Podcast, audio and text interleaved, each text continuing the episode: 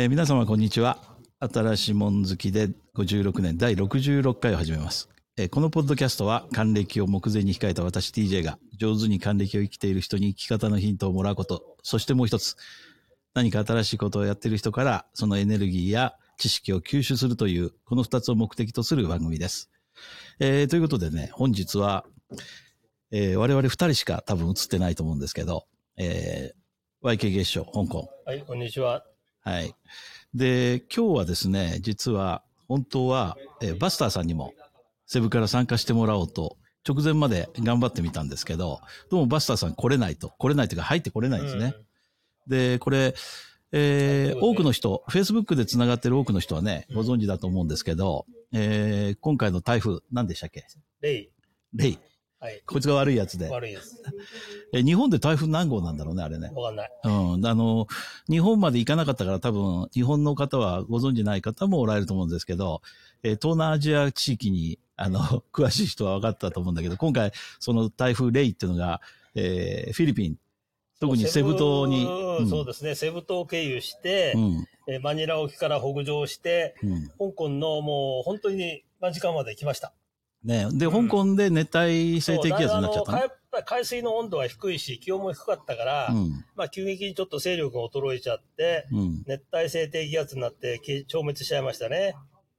まあ良かったというか、香港も、え47年ぶりにね、あのうん12月としては、えー台風シグナルが発令されました。ーですよね。はい。で、えー今日はね、本当は、そのさっきも冒頭でお話ししましたけど、そのセブ島からバスターさん繋いでもらおうと思ったんですけど、えーなんかやっぱり、まだあの、回線が安定しないのかな？うん、相当あの、うんインフラにもね、ダメージがあったようだから。うん。で、残念ながら、うん、まあ無事だということは分かってますから。えーその Facebook、今回はね、メインは Facebook に流してるんだけど、Facebook の、えーバスターさんのお友達、それから我々の知り合いでも、バスターさん大丈夫なの？っていう声をね、うたくさんいただいてたくさんで、昨日の夜になって、あの、回線なんか復旧して、で、あの、大丈夫だよっていうのは結構いろんな方面に、たうんあの、バスターさんが直接出したとは思うんだけど、今日は、えー元気な声を聞いてもらおうと思ったんだけど、うん直前までねうんうん、回線が繋がらないということですいません。でね、えー結局、バスターさんの Facebook なんか見てもらうと、結構木がなぎ倒されてたねうんす。ごかったね、あの写真見るとね。うん。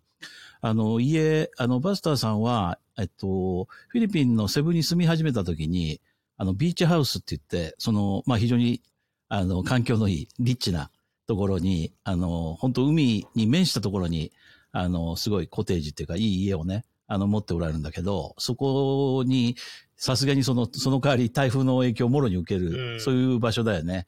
で、えーそこにあったヤシの木かな、あれ。そうだね。あれがなぎ倒されて、うん。家を直撃しなかったと思ってうね。ん、家の周りにも結構木が倒れてて、うん。それの伐採とかやってて、それから車一台にうん。の屋根が凹んだっていう、うん。そのねね、木が倒れて。っていう、そんな感じで、まあちょっと、えー復旧、今一生懸命多分木を切って、あの、ゴミ捨てとかいろいろ大変だとは思うんだけど、えーまあバスターさんもね、この Facebook に、えー被害状況とか思い、思うことだったら書いてもらいたいなと思うんだけど、書いてくれてるかな？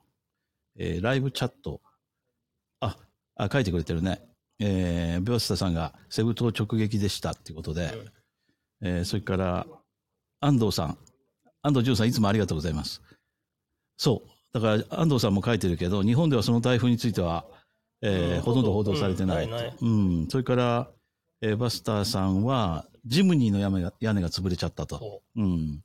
ちょっとね、き金銭的にも被害あったから、ちょっと痛いよね、うんこれね。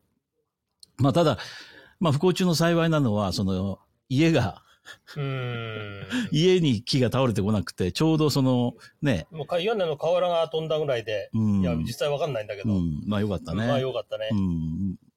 けみんな、あの、えーなんていうの？その健康被害っていうか、怪我しなかったっていうことでもう良かったと思うしかないよね、うんこれはね。うん。ということでね、あのーバスタさんが本当は参加してくれたらもっと生々しい話も聞けて、えっと、いろいろと情報シェアできたと思うんだけど、残念ながらバスタさんが参加できないということで、ジェネラルな話として、うん。台風のね、一般的な話をちょっとしようかなと。というのは、香港はやっぱりその、日本ももちろん台風被害っていうのは結構あの、厳しいんだけど、香港もやっぱりかなり南の方、亜熱帯地区なので、台風がよく来るんで、その台風に対しての、その、なんていうかな、えー国の考え方が非常にしっかりしてて、あの、日本なんかでも今後参考にできるんじゃないかなというようなことがあるんで、ちょっとそのことについて話したいんですね。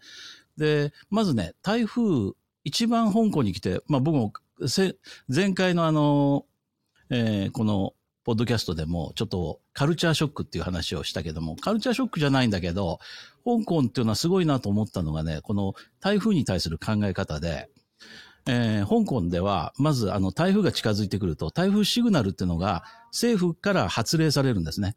で、えー被害の何もない、それから影響が及ばない時にはシグナルってのは出ないんだけど、台風がえー近づいてきて、いよいよやばいぞっていう半。径400キロですね。そう。だから香港の中心から400キロ。キロ内に近寄ってきて、うん。風の、風の強さがある一定の数値まで達すと、うん。シグナル1がうん、発令されますね。で、そこからシグナル、えー最大でまあ、10 1からぐらい。10等級まであるんですけどね、一般的に使われているのが1、3、8、9、10ですね。うん。そうだねだ。から1の次は、あの、今度は3に、うん。あの、ステップアップされて、うん。えー近寄ってるよという注意報ですね。うん。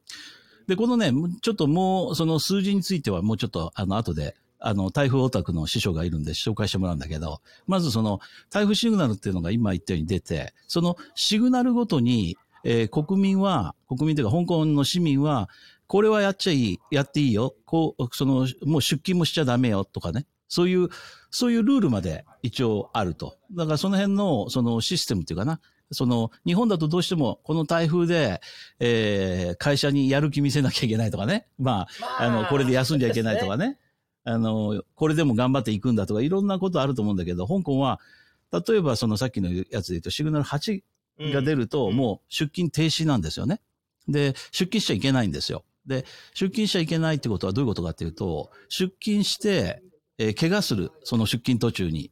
ってなると、えー保険が出ないと。うん、出ない。っていうような、そういうことまであるぐらいで、非常にその、そうなってくると、なかなか、あの、出勤も本来できないよね。うんまあ、これもね、あのー香港みたいな都市国家、都市国家というか、まあ、都都市型のうん。こうコミュニティだからできるわけであってね、うんだから香港とマカオ、まあ、シンガポールもそうだけど、あんまり台風はあっちの方が関係ないから、うんそういうことないんだけど、うんまあ、全一つのこのルールが全民に適用できると。こういうところがやっぱり、うんえーだからできるんですね。そう。とにかく香港は狭いとうん。いうことで、その、日本は、あの、例えばね、日本なんかで、例えば東京直撃とかね、うん。したときに、じゃあ東京都内でにだけにそういうのを発令したって、うん。ね、神奈川、首都圏で神奈川だ、埼玉だ、うん千葉だっていうところからこう通勤してる人だってたくさんいるわけだから、そうだねじゃあそういう人たちをどうするのかってことがちょっとできないそうなんですよね。うんで、その、神奈川と東京都だと、やっぱりその、台風のレベルも全然違うからね。その点、香港っていうのは、まあ、東京23区内に限ったことの予報で、うんまあ、基本的には通じちゃうっていう、そういう感じなのかなと思うんですよね。まあ、だからこそできるんだけども、えーそこに住む我々にしてみると、非常に快適ではあるんですねうんあ。のーもうはっきりしちゃってるからね。うん。で、あのー最近っていうか、まあ、この十数年ですかね、だんだん予報のこの精度も上がってきて、うんえー台風す、例えばシグナル3が出た後は、4、5、6、7とスキップされて、一挙に8になるんですけどね。うん。だから8になると、さっき TJ が言ったように、すべてしま、止まっちゃうんです。要するに政府関係、銀行関係、店や全部閉まるし、証券とかね。証券と取引も中止になっちゃうし、全部止まっちゃうから、うん社会の機能としてはもうストップしちゃうわけです。うん。だからそれ、交通機関も止ま、あの、一部除いては止まっちゃう。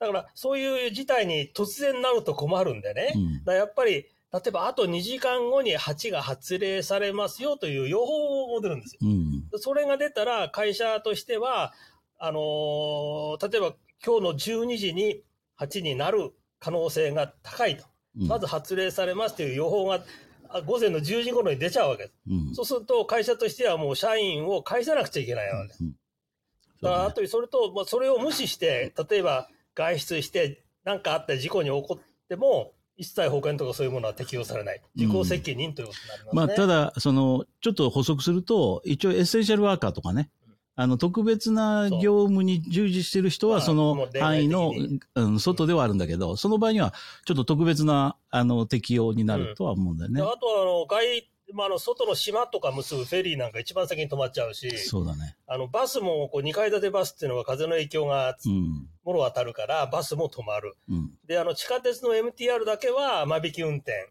まだ8でもされてますね。うん。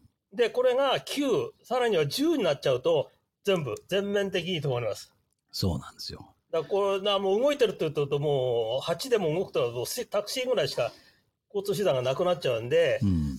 あのー運賃が高騰したりね。そうタクシーだったり、いろいろ。まあ、タクシーはその日はもうメーターじゃなくてうんある意味、うんそのリスクを取ってタクシーの運転も運転して、ただ、事故に対してのその、例えば、よくあることだけど、道をこう、木がなぎ倒されて塞がってて、その木を通れないとかね。で、大渋滞しちゃうとか、そういう、まあ、いくつかのリスクがあるし、それから、もろに台風の被害の時に、その木が倒れてきて事故っても、その被害に対してのその保証がされない可能性もあるわけだから、うんまあそういうリスクを背負って運転してるし運転手さん。だから割増料金。割り箸料金。まあいいねだよね、あの時はね。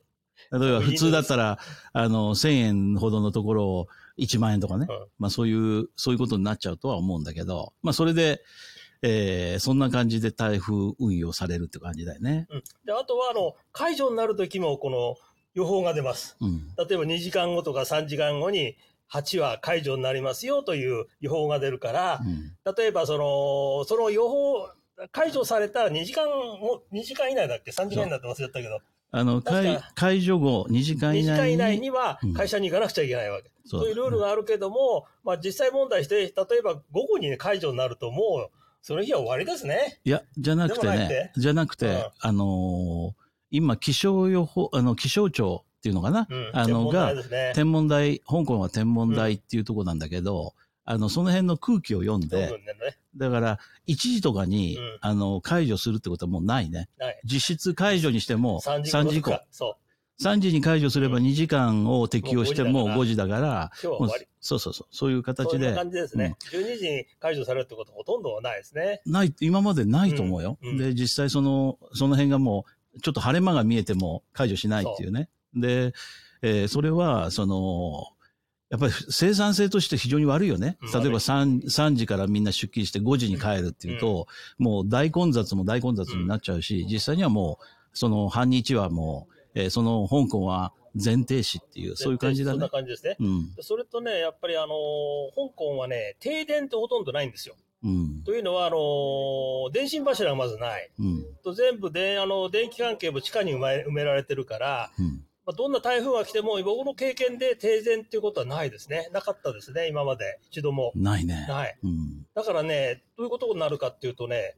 あの、極端な話がね、あ喜ぶわけですよ、皆さん。ねの、仕事人は、あ、今日会社行かなくていいじゃんっていう感じでね。そうそうじゃあ何しよう？麻雀しようってことになるわけ。そうそう。なんか、それ多いね。多い。うん。だから即ね、みんな友達に電話してね、今日休み、あ、麻雀やろうやってことで、麻雀始めて、こういうけしからんことがね、起こってるんですよ。あの、日本でも僕らが子供の頃台風がある意味その胸を躍る瞬間って確かにあったよね。例えば、親がその窓にテープ貼って、その、昔はね、なんか、壊れない雨戸にね、こう、火を打ち付けてそうそうそうそう。いうちょっと記憶があるけどね。そうだよね子供の頃。あの、みんなが家にこもって、その停電したりしてろうそくつくつけたりっていうのは、ある種のその、なんていうか、あの、えーちょっと胸、うんあの、が血が騒ぐっていうかね、そういうことがあったと思うんだけど、香港の人は基本的にはもう麻雀と。麻雀ですね。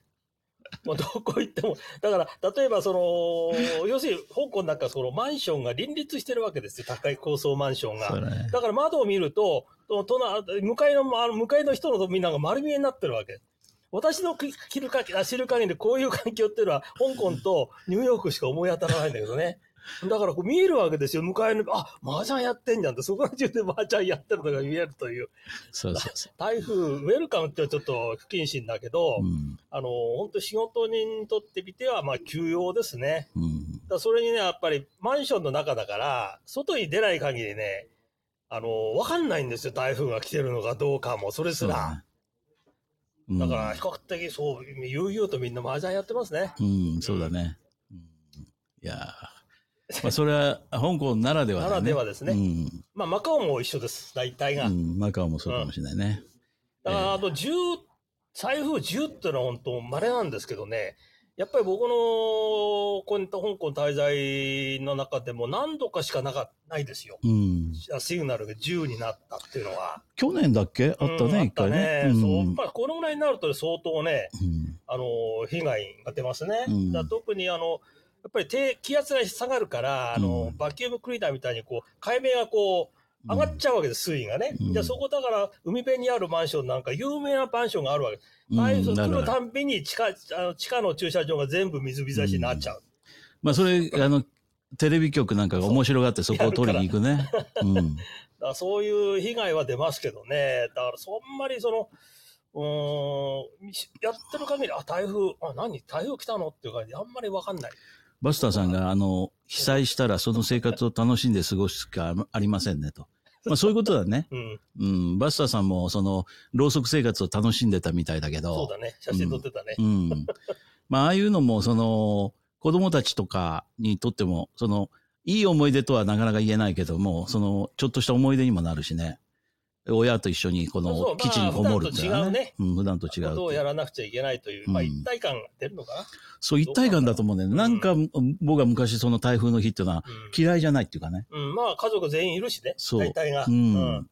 学校に行けなかったっていう嬉しさが、まあ半分あったのかな。それと、家族で何か知らないけども、そのこもって、しかも密室じゃん。うん。あの、雨戸を閉めてさそうて、うん真っ暗で中真でね。っ暗で。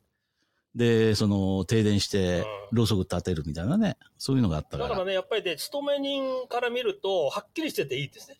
そうなんだからみね。んな会社行けないんだ。行かないんだから、うん。自分もそう、あ、今日行かなくちゃいけないんだ。どうなんだろうって、こう日本の人あの人たちみたいにこう心配しなくていい。うん。白黒がはっきりしてる。これはやっぱりいいと思うね。そうだね。うん。日本もこういう、まあ、そのさっきも言ったけど、ちょっと日本で、その。大きな国、日本ってその、僕がガキの頃は日本は小さい国だって教えられたけど、香港来てよく思うのは、香港はでかい、あ、日本はでかいとい。とにかく日本はでかい。で、1億人もいるような国ってそうそうないからね、うん実はね。うん。だからね、例えばあの、日本なんかほら、銀行が閉まるってことないでしょ、台風が来たりね。どうなんだろそうなんだ、ないのかねと思うよ。だから、うん例えば、あの、布団を借りて取り泊まり込むとか、行員さんが。うんだから、香港なんか銀行まで全部閉まっちゃうからね。うん問答無用だ問答ね。無用。うん。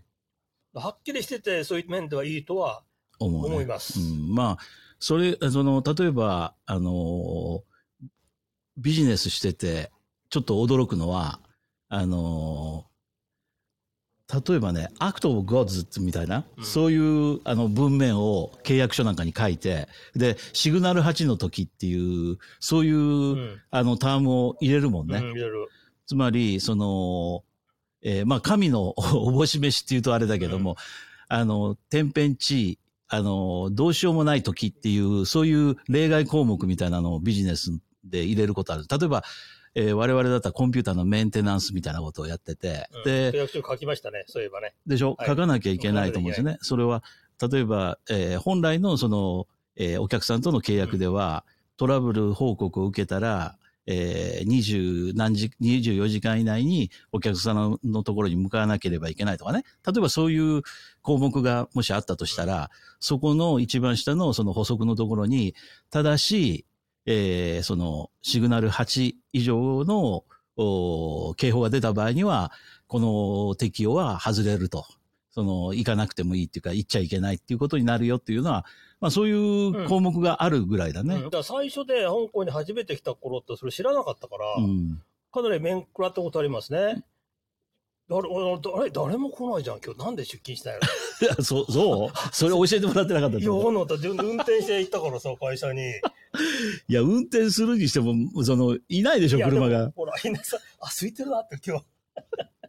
ほんで、今みたいにほら、ネットがあるわけじゃないし、当時ね。うんまあ、せいぜいテレビにこう出るぐらいだから、うん知らなくて会社行っちゃったら、今日道空いてるじゃん。誰もそうそうそう。そうだから、テレビつけると必ずテレビの画面の、左上か右うん上上だって必ず出る。にシグナルうん3だとか何シグナル8っていうのが出て、それ見ながら3だったら、こうガッツポーズしながら8になれってあいう昔はね、突然なったんですけどね、今はね、やっぱ予報が出るから、うん。ただね、その混乱も避けられてますね。うん。えーバスターさんがちゃんと参加してくれてますね。えーっと、チャットで。うん。あ、安藤さんも、安藤淳さんも、子供の時の非日常はなんだか若くしましたよねって、そう、その通りなんですよ。僕もそう思いますね。で、えーバスターさんは、この数日ネット接続が限定的で、テレビとか全くありません。うん、テレビとか見れてませんと。安子さんどうなったのか知りたいです。あ、だからこれはもう、ちょっすこさんがね、と、話し出すと長いから、あの、楽しみにえーしといてください。あ、ちょっと待って。安藤さんがう、んここ数年、台大型台風の予報が出ると、うん。も百貨店や銀行も早めの営業終了をしている感じですと。うやっぱり以ね、前には全く見かけなか、見なかった、えー土壌なんの、えーなんかも、えー台風時、あ、土のうなんかも、台風時にはよく見かけるようになる。そうだね。だから、うんそっか、日本も、あの、被害が、昔はさ、に、あの、に僕らが社会で勉強した時、温暖地帯とか、温、えー温帯性気候だっけ？なんだっけ？なんか、その、熱帯じゃなかったよね。うん。ひで、ひ亜熱帯でもなかったけど、うん。今、日本自体が亜熱帯化しつつあるから、台風とか、それから局地の雨、集中豪雨っていうか、うんスコール的雨？あんまり昔はなかったよね。ああいうね、うん。あの、スコールみたいな降り方ってなかったけど、今はあるでしょ、うん、あるある。だから台風被害もその、あの、南の方の、うん。あの感じでひ、ひどいようになってきたから、まあそういうこともあって、今日本でもだんだんそういう、まあ、えー我々と似たような、当然だよねうん、当然だと思うね。うん。うん。あ、あで、安子さんがどうなったか知りたいですってバスタさんに対して安藤淳さんが大きな進展がありましたよっていう。大きな進展。まあ話すと長いから。いや、進展っていうかね、今日師匠と話したんだけど、師匠はもう、もう見てらんないと。もう見るの見てらんないっていうか、なんかね、かりしちゃったんだよね、今日見ててね。がっかりするってちょっとよくわかんないけどがっかりさ。んのあれね。あそこで俺、やすこ、やすこ、あれからなんかちょっとね、うん幻滅を感じたね、僕はね。その、ロバートさんが、そうそうそう。安子って、やすこ、やすこ。うん Take me to the United States with you. もうあれ聞いたらなんか、なんかこう嫌になっちゃったね、あれね。いや、そそのね、あの、まあ、その、あんまりネタバレするのもバスターさんに申し訳ないかもしれないけども、とにかくあの、えーあのお兄ちゃんがまずある、よくないあのサンタってのが。そう、あれね、悪いねう。ん。あれ、あの彼が、その、人柄はいいと思うんだけどね、失失踪踪しちゃったでしょ、うんその、お手伝い、金庫行く途中で消えちゃったんだよ。そう、そこがまずその、この物語のその、破滅の第一歩だよね。第一歩で、どっか行っちゃって、それを追いかけ原てね、うん、原因もさ その恋に破れてたでしょあれ。そその辺もまたうん、まあでも恋ってのはあの、大きいんだな。う、大きい。でもま、まださ、彼は、その、両思いになってないでしょ？単なる片思いの状態で、片思いの相手がが、何かしたことによって、あそこまでかき乱されちゃいけないよ。その、両思いになった。で、愛を、その、育んでる途中で何かが起こってさ、例えば、彼女がなんか他の男の方に行っちゃったことで、彼があそこまで乱れると、俺もなんとなくその情状酌量の余地あるかなと思うけどさ、まだ彼女は一回も自分のことをこう、愛してくれてないのに、あそこまで落ち込むってのはちょっと、ないんじゃないかなと思うけどね。まあ、それはそうとして、その、サンタ君っていう、その、安子ちゃんのお兄ちゃんが、どっか行っちゃったわけ。もう大阪に。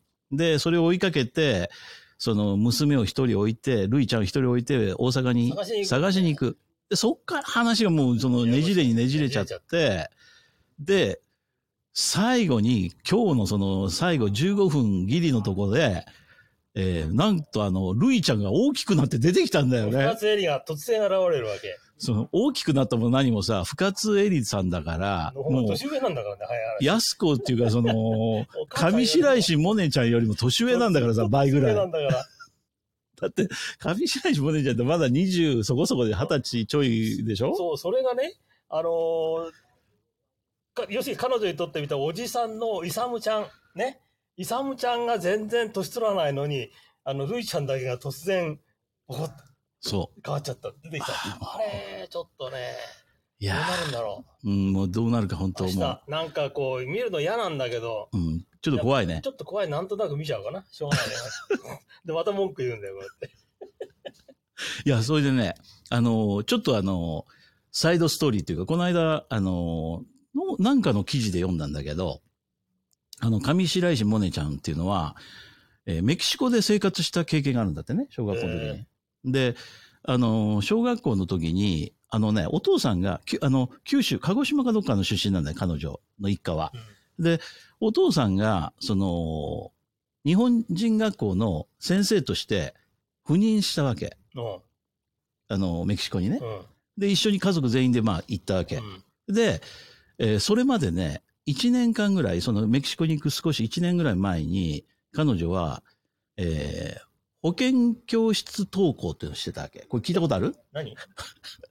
保健室登校っていう。保。健室登校？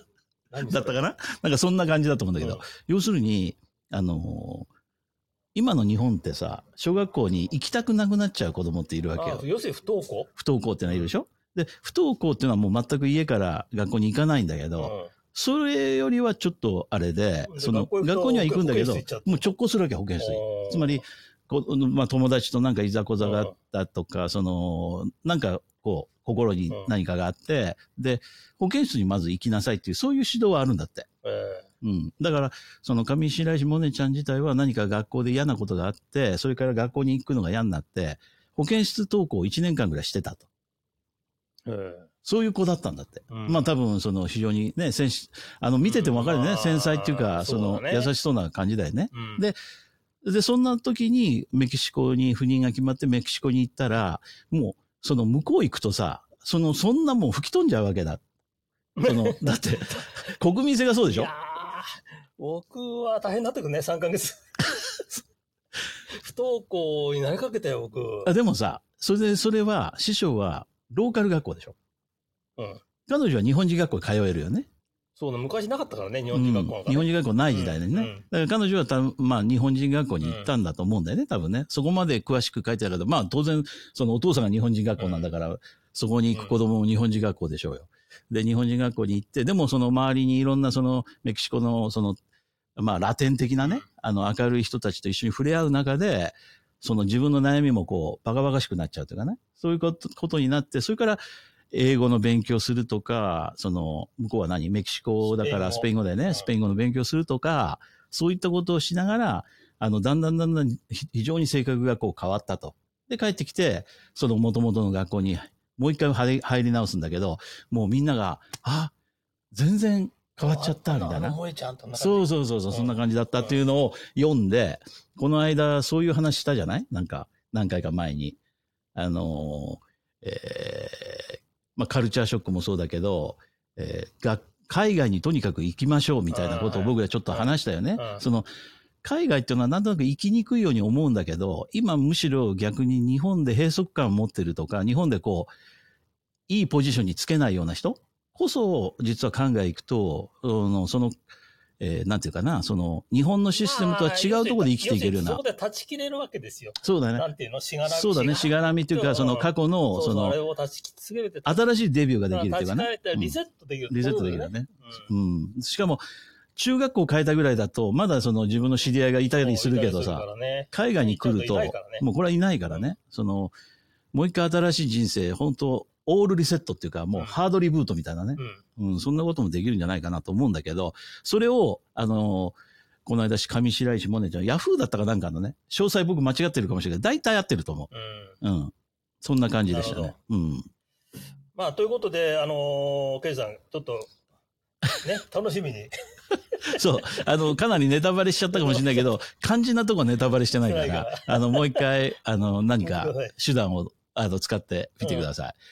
で、えっ、とね、安藤淳さんがね、うん師匠のおっしゃることわかりますって。あ、わかります。安藤さんなんか師匠に、あの、理解があるなありがとう俺と。違うな。で、えー、るいちゃんからのあの一言で、やすこさんが心変わりしちゃうなんて、そう。それはあるね。つまり、あのね、このそう、その矛盾点をつつくようで恐縮だけども、カムカムエブリバディ英会話を聞いて、あそこまで英語が上手くなるかね、問題ってあるね。う んだそれはね、ごめんなさい、置いといた、置かないと。で、あの、お母さんが帰ってきた時に、I hate you って言った言の。わないでしょ。言わないよ。いや、カムカムでは多分教えなかったと思うけど、ヘイトなんていう単語覚えるか？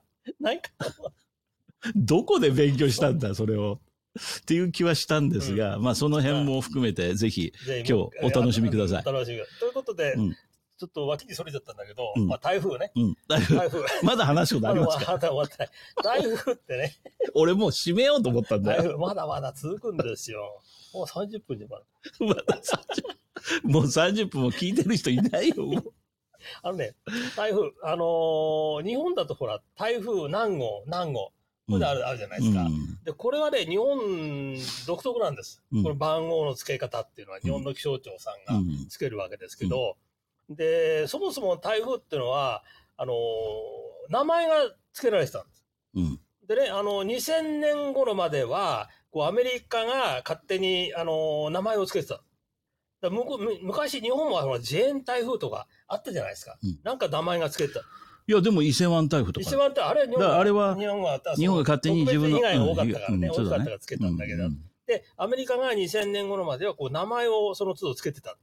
で、2000年以降は、台風っていうのは、大体こう、太平洋で発生する熱帯性なサイクロン。うん。ね、これを総称して台風って呼んでるだけなんうん。で、台風が発生すると、こう、今で、い2000年以降は、このアジアの各国が、こう、持ち回りで名前が付けるというふうに決められたんです。なるほど。で、これがね、もう順番も全部決まってるんですうん。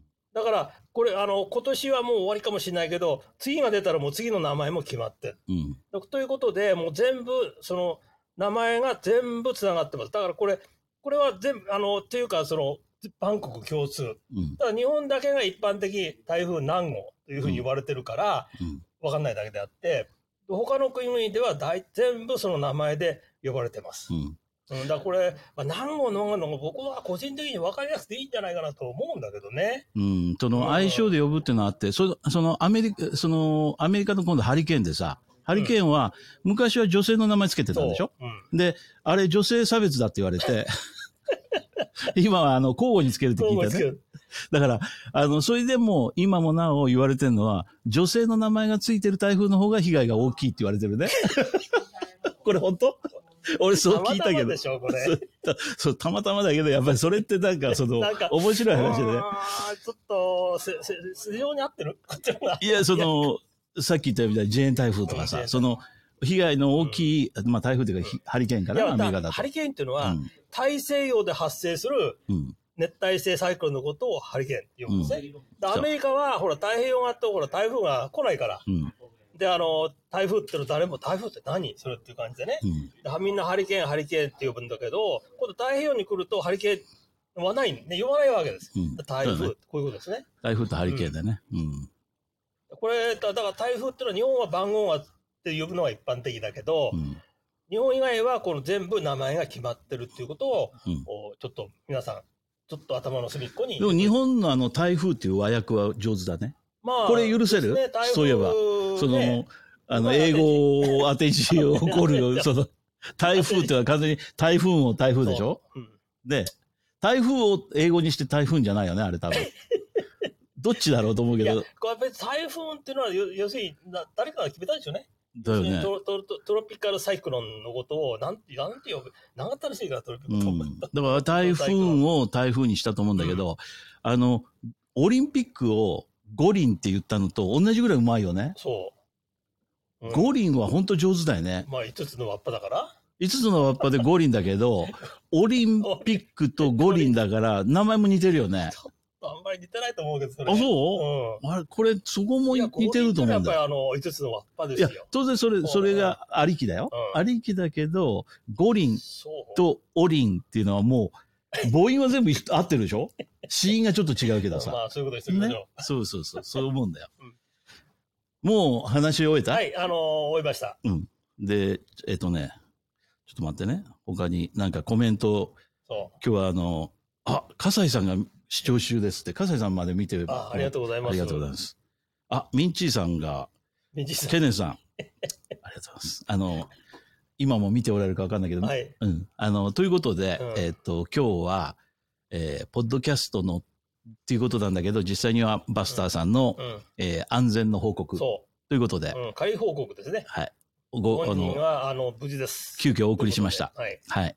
ということで、えーまた、あの、来週はまた3人で戻れると思いますんでね。バスターさんのあの回線が復旧すればね、うん3人で。生々しい話をまた聞けるかと思います。ということで、うんそういうことで、今週、今回はこの辺で。はい。これもまた来週あたりにちょっと、えーポッドキャストでは流すと思うんですけど、今日聞けなかった人はそちらで聞いてください。ございましたさよなら。はいそれではさよなら。